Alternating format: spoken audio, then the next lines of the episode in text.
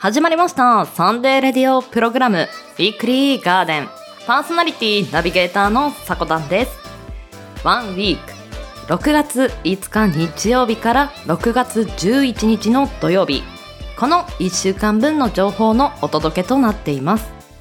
今週の記念日の担当は流れるような記念日。ぜひ聞いていきませんか？ワンラビさんの登場です。そしてコーナーの方にはゲストパーソナリティで A 君が毎月第1週にお送りする本と会話するラジオを担当してくださいます。ぜひ番組最後までお付き合いいただけたら幸いです。はいこんにちは。週末週明けいかがお過ごしでしょうか？先週、ウィークリーガーデンシャープ46のオープニングの方では、梅雨入り対策として、梅雨の前にこれを準備しておくといいよという生活の豆知識をね、ご紹介させていただいたんですけれども、今週は第2話となります。メンタルの方も整えておくといいんですよ、この時期というね、お話をしていきましょう。世間一般で言われているのが5月病なんですけれども、まあ、5月を切り抜けて6月からは新規一転新しい気持ちで頑張ろうとね切り替えた人も少なくないんではないでしょうか。まあ、そのね気持ちをちょっと応援したいっていうところもあるんですけれどもこの6月から梅雨入りになり晴れ間が少なくなってまあ、日照のね減少からビタミン D 不足によりネガティブなモードを発動してしまう人というのもこの時期やはり多く見られる現象となってきます。まあ、これはいろいろ読んだり見たり聞いたりして私の意見になるのでぜひぜひあのそんな感じで聞いていただけたらなと思うんですが心にとってプラスなことっていうのはなかなか自分の受け取り方もあるし周りからを待つ状態になるのでそこのねいいことがありますようにっていうところを待っているってなるとなかなかあまた悪いことばっかりだったみたいな。ちょっとねネガティブな方も発動してしまいそうな危険性っていうのを私は思っているのでどちらかというとプラスを待っているというより日々の中でマイナスを避けるということもメンタルの維持には必要になってくるかなと思います例えばネガティブな思考になってくると普段ではあまり気にしなかったことなのになんとなく今日はチクッとくるみたいなことってありませんか？まあ、そういうのは自分の心の持ち方次第だったりもするのかなとも思うんですが日々自分が使っている言葉に注目するということも一つなんですよ。そんなつもりはないけれどもなんとなく愚痴ってしまったりなんとなく悲観的なお話をしてしまったりすると実は脳の中ではある現象が起きています。脳っていうのは相手に言ってることなのか自分自身に言っていることなのかっていうことがあまり把握できてないんですよね。そういった勘違いも発動させてしまうので相手に言ってることなのか自分に言っていることなのかというよりもマイナスな言葉なのかプラスな言葉なのかっていうことの方がインプットされやすいんですって。で意識してないとやっぱり使ってしまう言葉って多いと思うんですね。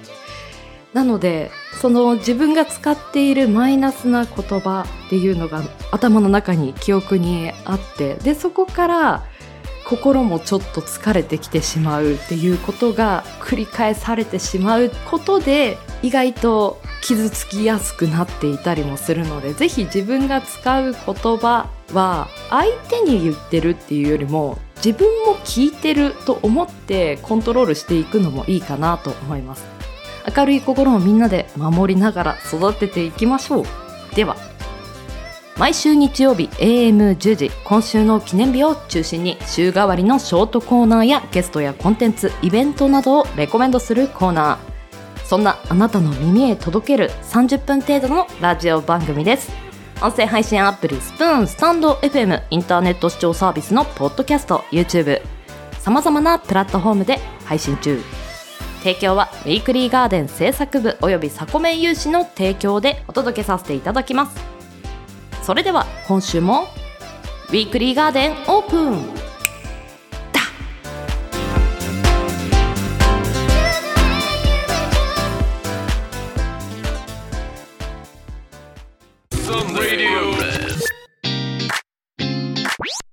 Sunday Radio Program ウィークリーガーデン。ウィークリーガー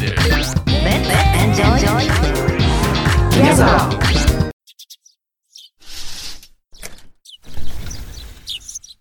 さ、今日は何しよっかな？お、ガーデンアップされてる。なのは、エノスイクラゲの日でございます。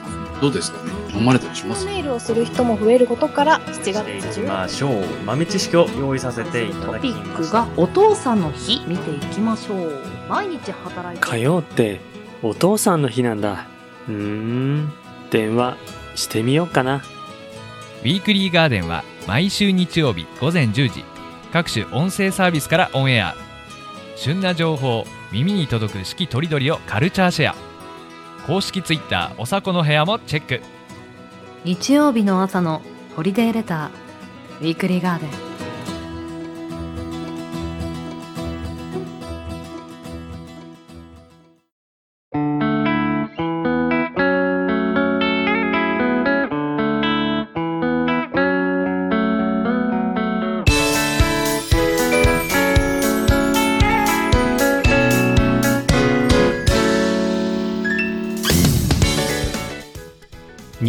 2022年6月5日日曜日から6月11日土曜日今週の記念日です。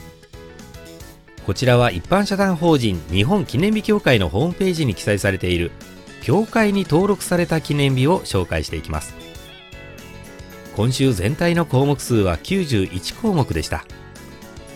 先週のおじいさんから引き継ぎまして担当はワンラビことワンダーラビットです。よろしくお願いいたします。さてあなたの体重そして体型はいかがでしょうか？私も運動をやめてもう7年と数ヶ月になります。体重もそして体型も怪しくなってきた今日この頃腹回りもかなり怪しいです。まあそんな体型の改善を目指しまして最近階段上りを始めたんです。職場の階段が6階までありましてねこれを1日1往復するんです。え1往復かと。いや最初から無理は禁物。1往復で十分なんです。まあだってもう翌日に足はもうプルプル。そしてその次の日は筋肉痛で手すりがないともう歩けない状態だったんです。まあでも筋肉痛が治ってからは足の運びめちゃめちゃ軽快になりましたね。継続は力なり。この言葉を感じている今日この頃です。あなたはいかがでしょうか？では改めまして今週の記念日を見てまいりましょう。まずは本日6月5日日曜日の記念日を紹介します。協会が制定した記念日は10項目。その他の記念日が1項目あります。この中で紹介するのはキッズクラフトの日です。子供から大人まで手作りの楽しさクラフト作品の良さを知ってもらうことを目的に制定されたものです。クラフトってご存知でしょうか？これ調べてみると手作りの工芸品とあります。あなたは何か楽しんでいらっしゃることはありますでしょうか？私は小さい頃図工という教科がありましてこれ大好きだったんですね。あのーまあ、手先が器用というわけではないんですけども物を作るのは大好きでした。夏休みにはアイデア貯金箱みたいなものもありましたよね。あれ結構凝って作っていたんです。まあ入賞した記憶はありませんけれども、まあ、また時間があれば何か作ってみたいなと思っています。あのガンダムのプラモデルいわゆるガンプラ作りこれも大好きなんですけども最近は目が追いつかなくて。まあでも改めて買ってみたいなと思っています。続いて6月6日月曜日の記念日を紹介します。協会が制定した記念日は25項目。その他の記念日が1項目あります。この中で紹介するのはロールケーキの日です。福岡県北九州市小倉北区小倉南区でロールケーキで町おこしをしようと活動している6月6日はロールケーキの日実行委員会が制定したものです。6月6日はロールケーキの日実行委員会。こういった団体もあるんですね。まあ、そんなロールケーキ実は私も大好きなんですね。めっちゃ美味しいですよね。あのロールケーキを店でこう見かけてしまうとつい買いたくなるそんな衝動に駆られてしまうんです。で、つい買ってしまって家の冷蔵庫にこう収めているんですけども、その冷蔵庫を開けた嫁からまた買ってきたのかとよく言われています。まあでも美味しいから仕方ありませんよね。あなたはロールケーキ大好きですか？それとも違いますか？続いて6月7日火曜日の記念日を紹介します。協会が制定した記念日は4項目。この中で紹介するのは無駄毛なしの日です。夏に向けて素肌を出し始める女性たちに思わず触りたくなるスベスベ肌を手に入れてほしいとの願いから世界でそして日本で売上ナンバーワンの除脱毛ブランドリードを展開するレキッドベンキーザージャパン株式会社が制定したものです。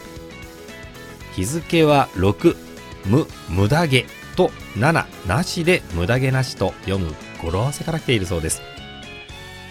まあ今更ながらなぜこの記念日を選んでしまったのかと思っておりますが無駄毛ってそもそも何なんでしょうかね。まあこの世に人として生まれてきてまあ自然と生えてくるものですからまあ本来何かしら必要なものではないのかなとも思うところです。まあでもいつの日からか無駄と言われるようになった無駄毛。まあ生きる道ってないんでしょうかね。まあ女性は特にこの無駄毛と言われるのが多いのかなと思うんですけども最近の若い男性は本当に女性と変わらないような感じになってきた。そんな感じがしますね。もうすごくあの無駄毛、まあ、すね毛なんかもですねまあ抜いたりとかする若者も多いというふうに聞くんですけれどもまあそうですね。まあ無駄毛なしの日っていうぐらいですから無駄毛ってやっぱり生きる道がないんでしょうかね。続いて6月8日水曜日の記念日を紹介します。協会が制定した記念日は9項目。この中で紹介するのはホールケーキの日です。さっきロールケーキの話もしてましたけどね。6月8日のこの日は年に数回しか食べないであろうホールケーキをもっと身近に感じてもらいたいとの願いが込められているそうです。確かにホールケーキ最近縁遠くなりましたね。子供が小さかった頃は誕生日そしてクリスマスまあ年に数回は食べていたかと思うんですけども最近はそうですねもっぱらショートケーキを食べるくらいでしょうか。ホールケーキ。うんたまにはこうがっつり食べてみたい時ってありますよね。まあでも自分一人でホールケーキを買うっていう勇気もないんですけれども。まああなたはいかがでしょうか。続いて6月9日木曜日の記念日を紹介します。協会が制定した記念日は13項目。この中で紹介するのは我が家の鍵を見直すロックの日です。年に一度は家の鍵を見直して防犯意識を高めてもらいたいとの願いを込め制定されたものです。日付は6と9でロック。この語呂合わせから来ています。こんな記念日があるんですね。いやー驚きでした。まあその昔家に鍵がかかっていなかった世帯って多かったんですよね。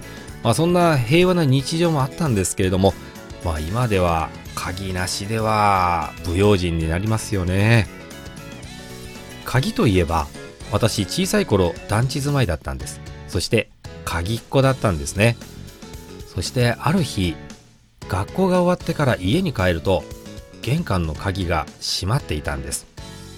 まあそこは鍵っ子。ポケットから鍵を取り出して鍵穴に差し込みそして回そうとしたんですけどもなんと開かないんですよ。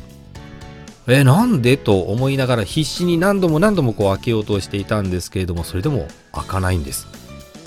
格闘することそうですね。数時間あったんじゃないかなと思うんです。もう小学生でしたねその頃。本当途方に暮れて我に返ったんです。そうするとなんとそこは隣の団地だったんですね、えー私必死によその家の鍵を開けようとしておりました。えー今考えると泥棒かと思うんですけども、まあそこは子供でしたからね、えー許されるところだったのでしょうか。続いて6月10日金曜日の記念日を紹介します。協会が制定した記念日は23項目。その他の記念日が2項目あります。この中で紹介するのは、うどんと和菓子を一緒に食べる日です。うどんと和菓子を一緒に食べるという食文化を広島のソウルフードとして根付かせるとともに全国の人にも知ってもらいその美味しさを味わってもらうのが制定の目的だそうですいやうどんも和菓子も好きなんですが一緒に食べるというのは考えたことがないですねこれそもそも合うんでしょうか？だってこううどんといえば好みで一味をこうかけたりして辛めにして食べるものじゃないですか。そこに甘い和菓子を一緒に食べる。いややっぱり合うのかなと思ってしまいますよね。まあそうですね。試したことはないので確かにあの否定はできないんですけれども試してみるのも一興でしょうかね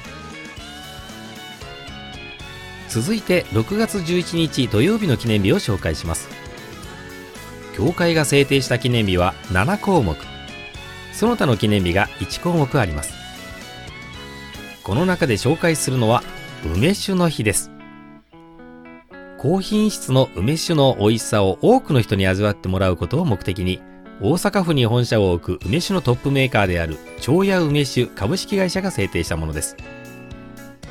日付は6月のこの時期に梅酒の原料となる梅の収穫がピークを迎えることとこの頃より梅酒を飲んで夏を元気に乗り切ってもらいたいとの思いが込められているそうです。梅酒美味しいですよね。私も物心ついた頃そうですね。小学校前になるんでしょうか。一番最初に飲んだお酒というとこの梅酒でしたね。えー風邪をひいた頃におそらく飲ませてもらってたんじゃないかなと思うんですけれども子供ながらに甘くて美味しい飲み物ではあるんですよ。ですからたくさん飲みたかったんですけれども親から止められた、えーそんな記憶も残っています。まあもちろん今はですね大手振って誰にも遠慮せず飲める年ではあるんですけれども話してたら梅酒飲みたくなってきましたね。だって梅の収穫がピークを迎えるこの時期という言いますからシーズンには入ってくるんですよね。確か冷蔵庫に入っていたかと思うので今から飲んでみたいと 思います。後からかな。ではここまで協会が制定した今週6月5日日曜日から6月11日土曜日までの記念日をご紹介いたしました。来週の今週の記念日の担当はかけさんです。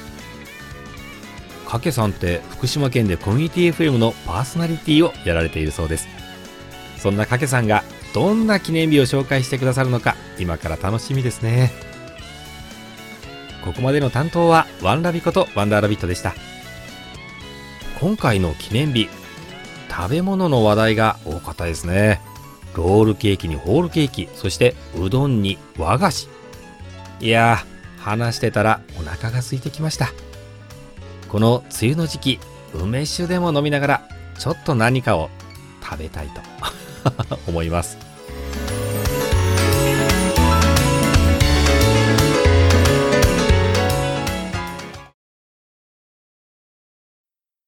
小さな発見をあなたに。届け記念日。ウィークリーガーデン。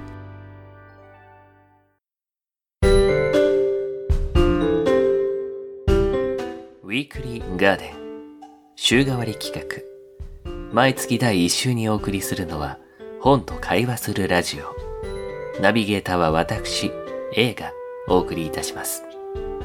このコーナーは月替わりでガーデン制作部おすすめの本のレビューをお届けするコーナーです。第13回目はこちらの本をご紹介します。孤独の力。今回は斉藤隆著孤独の力をご紹介いたします今回紹介する著者の斉藤隆さんは1960年生まれ、現在明治大学文学部の教授をされています。声に出して読みたい日本語の著者であり、三色ボールペンを使っての情報整理術で一世を風靡した方でもあります。大学の講義で学生に対し、教員に必要な資質を教えている斉藤さんの学生時代の体験から、孤独の力について紐解いていく本書を今回はご紹介しましょう。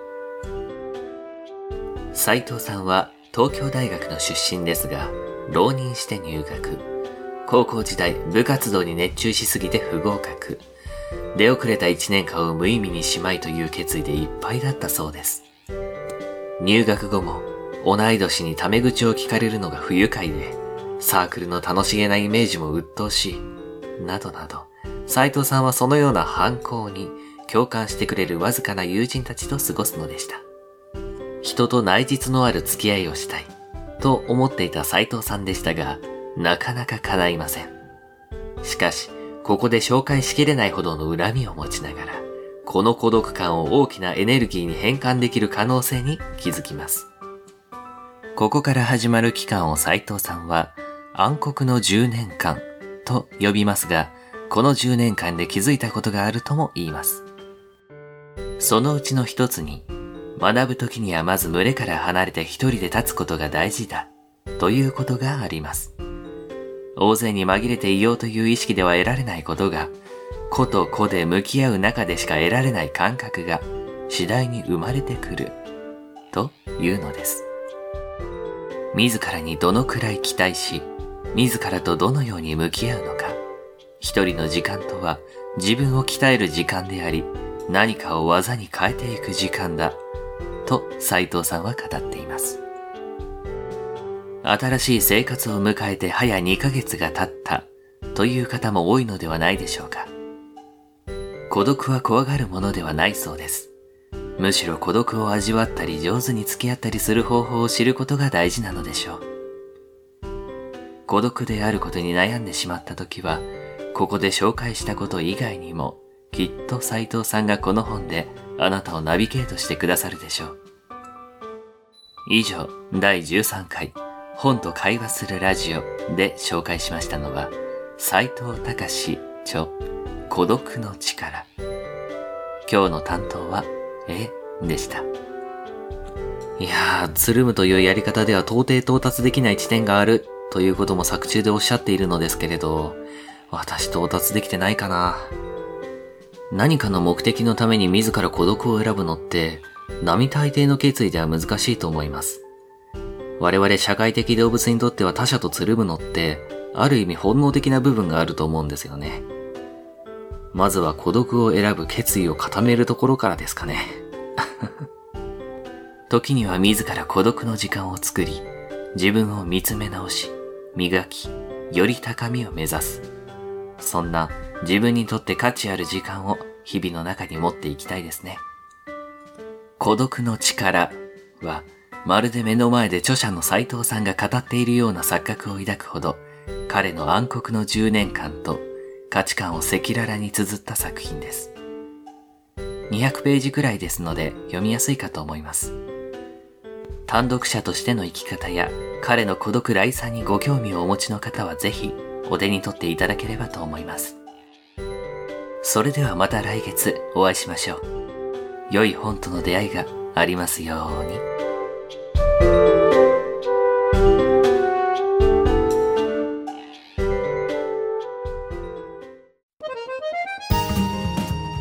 ねえねえワンラビさん。どうした？きのちゃん。キノラビラジオの名前の意味って？き。きのちゃんとワンラビさんがの。のんびり椅子に座って海を見ながらら。楽に話してび。ビール飲んでるですよね。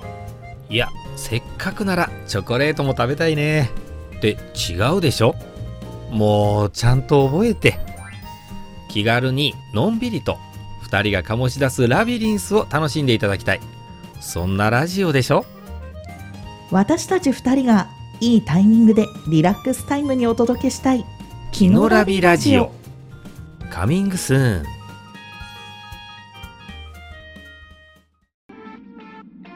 気軽にこれからもっとスプーンを楽しもう。CM ですキャストをもっと盛り上げるべくスプーン CM フェスティバル2022を開催。キャストの投稿期間は6月1日から6月15日。テーマラジオ番組 CM 自己紹介 CM スプーン CM の中から一つのテーマを選んでキャストトークをするだけ。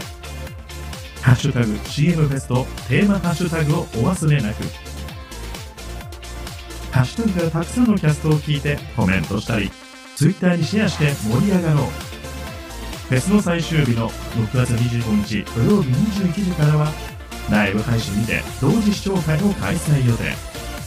おうちでもっとスプーンを楽しみませんか？皆さんのご参加お待ちしております。スプーン CM フェスティバル2022私たちが作ってます。みんな一周するんだよねパーソナリティが。でそれで12月からこの1ヶ月、まあ、パーソナリティとしてもう少しクロストークの相手も意識した方がね会議によってまとめ方をまた考え見つける言葉じゃないけど、なんかそういうのをちょっと取り入れて変えるような、まあ、そういう台本作りの資料というか、えー。まあ、それを出してもらうことで。その前の放送とかなんかこう聞いててなんか名言のリストアップ話の書き出し方していたので結構より深くウィークリーガーデン。ウィークリーガーデン。ウィークリーガーデン。ウィークリーガーデンは毎週日曜日 AM10 時各種音声サービスにて発信しています。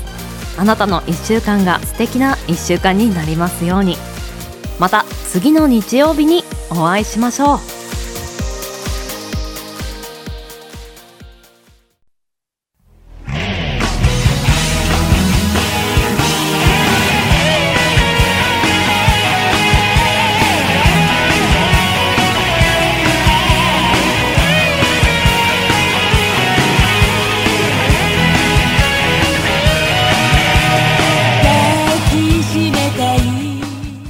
本日もクロージングのお時間です。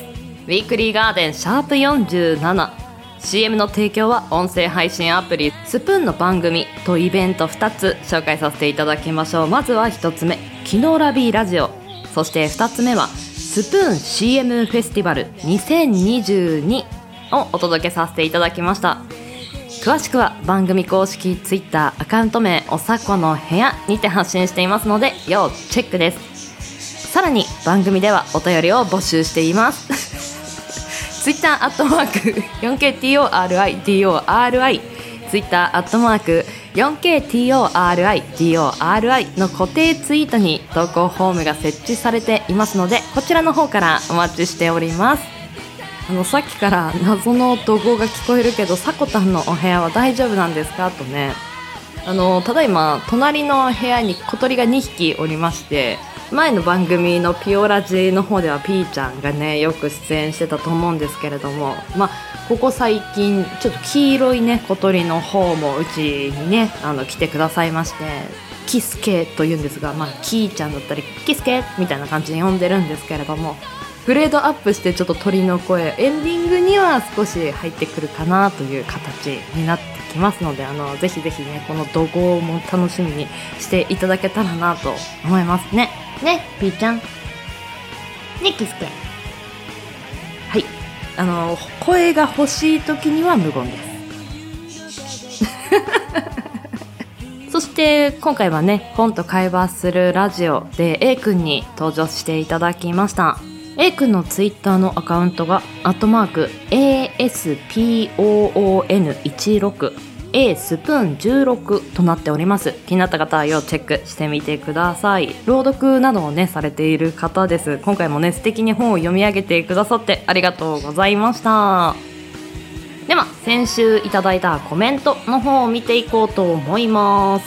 山田正樹さんより遅ればせながら先月は参加させていただきありがとうございました。楽しく読ませていただきました。5月の担当は山田正樹さんでしたね。本と会話するラジオありがとうございます。韓国では梅雨の時にチヂミをよく食べます。焼く時の音が雨音に似ているのとごま油の香りで食欲を刺激してしっかり栄養補給するのが目的だそうです。確かにあの鉄板で油がちょっと細かく跳ね上げるチワワみたいな音。少し雨音にも聞こえるかもしれませんね。なんだか鉄板焼き料理が食べたくなってきました。山田さんコメントありがとうございました。まだまだ番組へのねメッセージは随時募集しておりますのでお手すきの際にねコメント打っていただけたら嬉しいです。では人生に花と緑を楽しむひとときを。ここまでのお相手はさこたんです。この番組の提供はガーデン製作部およびサコメン有志の提供でお届けさせていただきました。皆さんよきウィークリーを。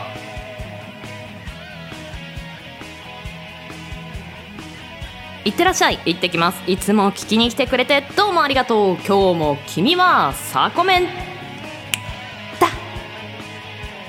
最後ピーちゃんとキスケ出てこないかなって待ってるんですけれども出てこなそうです。ではまた来週。